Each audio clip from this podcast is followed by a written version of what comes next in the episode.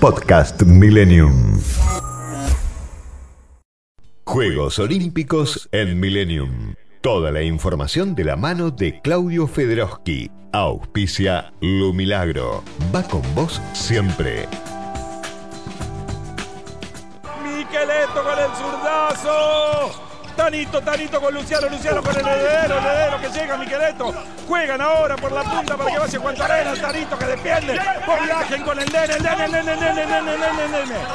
Salva el libre, una pelota bárbara y ahora va Juan Arena. Y el Tanito que va con De Checo, el punto más largo de la historia. ¡Sí! ¡Sí!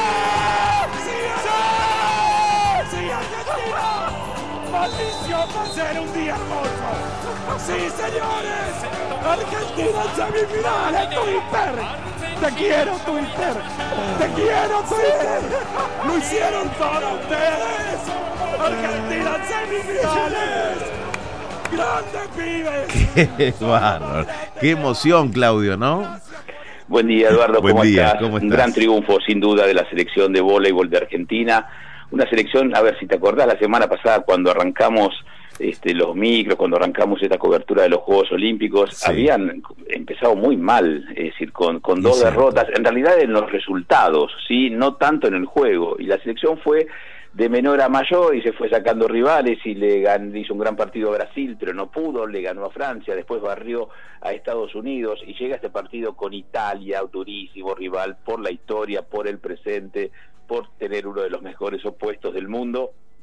Y la verdad fue un partido de palo y palo, de hacha y tiza, cerrado, donde se pierde el primer set, se gana el segundo y el tercero, Italia se hace muy fuerte y gana con suma comodidad el cuarto, y se llega a un tiebreak de dientes apretados, de punto y punto, donde hasta los 10 se estaba por debajo. Y a partir de ahí, bueno, este la apareció de alguna manera toda esa garra, toda esa entrega con un eh, Facundo Conte extraordinario, un Bruno Lima que empezó a pegar este, su- su- sus mejores remates, eh, uno de los grandes goleadores que tiene este, este Juego Olímpico en voleibol, y ahí está esta clasificación a semifinales histórica porque es la tercera vez que se logra, eh, recordemos el bronce de Seúl 88, después en el 2000 se perdió con Brasil y se quedó en cuarto lugar y ahora hay dos chances de medalla.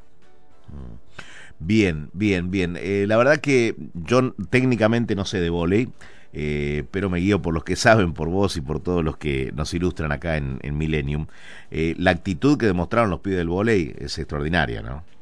Sí, es extraordinaria, es, eh, en algunos casos hereditaria, ¿no? Porque, bueno, se sabe que muchas veces se habla del voleibol como la generación de los hijos de, entre ellos está ahora Facundo Conte, el hijo de Hugo, pero también el hijo de Esteban Martínez, estuvo, y, eh, el hijo de eh, Nito Quiroga, bueno, eh, y, y de John Uriarte.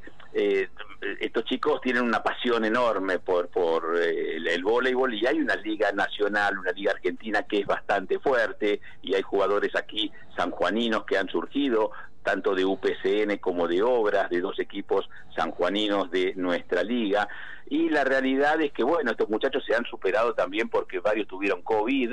Edu- Eduardo, no hay que olvidarse de esto. Hace Claro. dos meses y medio que están fuera del país porque vienen de jugar la Volleyball National eh, League y en consecuencia, bueno, llegan a esta instancia ahora eh, con muchos partidos, con mucha rodaje y con mucha ilusión, te diría, porque ahora, bueno, a esperar si Polonia o Francia, que van a jugar en instantes, cuál de los dos se convierte en semifinalista, teniendo en cuenta que Polonia, por ejemplo, es el actual bicampeón del mundo.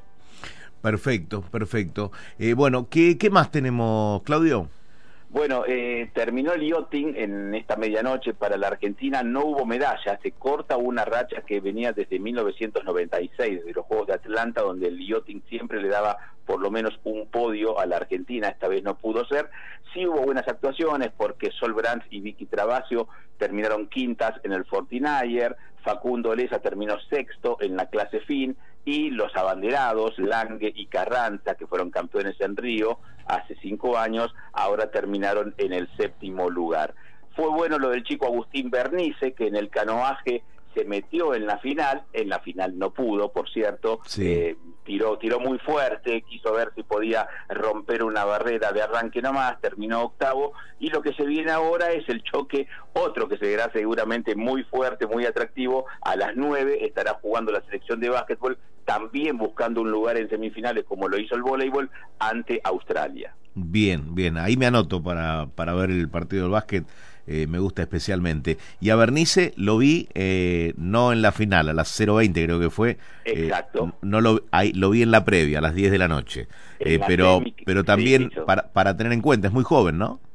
Sí, es un chico joven, es un chico, a ver, el, el, canoaje en la Argentina eh, tiene cierta tradición con Javier Correa, después con su hermano Miguel, con Rubén Rezola, se trabaja bien, así como en el remo no se está trabajando tan bien, en el canoaje sí hay una federación que tira y que bueno, hay un grupo de muchachos, de chicas, sí, está Brenda Rojas, se ha quedado afuera de estos juegos Sabrina Ameguino, pero digamos, hay competidores, eh, que es lo que uno siempre dice, tener un nivel competitivo internacional, y fue bueno lo de Bernice, por primera vez en un juego olímpico, meterse en una final, obtener un diploma, no es poca cosa. Bien, perfecto. Eh, ¿Algo más que quede importante del resto del día?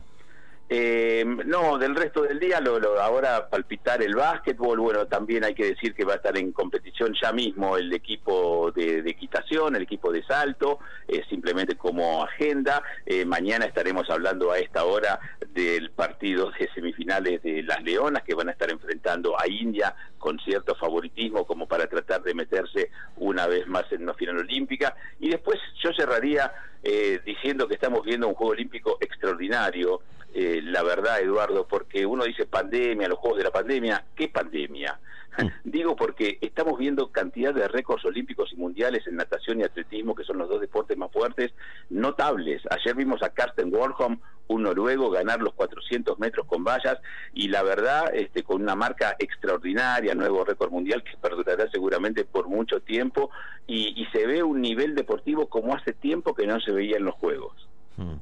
Bien, me gusta que lo, que lo rescates porque es fácil eh, llegar a ese lugar común de los juegos, podrían haber sido distintos si tuviera público. Bueno, se presentaron como se presentaron eh, y yo creo que dentro de todo lo que estamos viviendo en pandemia, eh, estamos viendo un buen espectáculo, ¿no? En términos generales.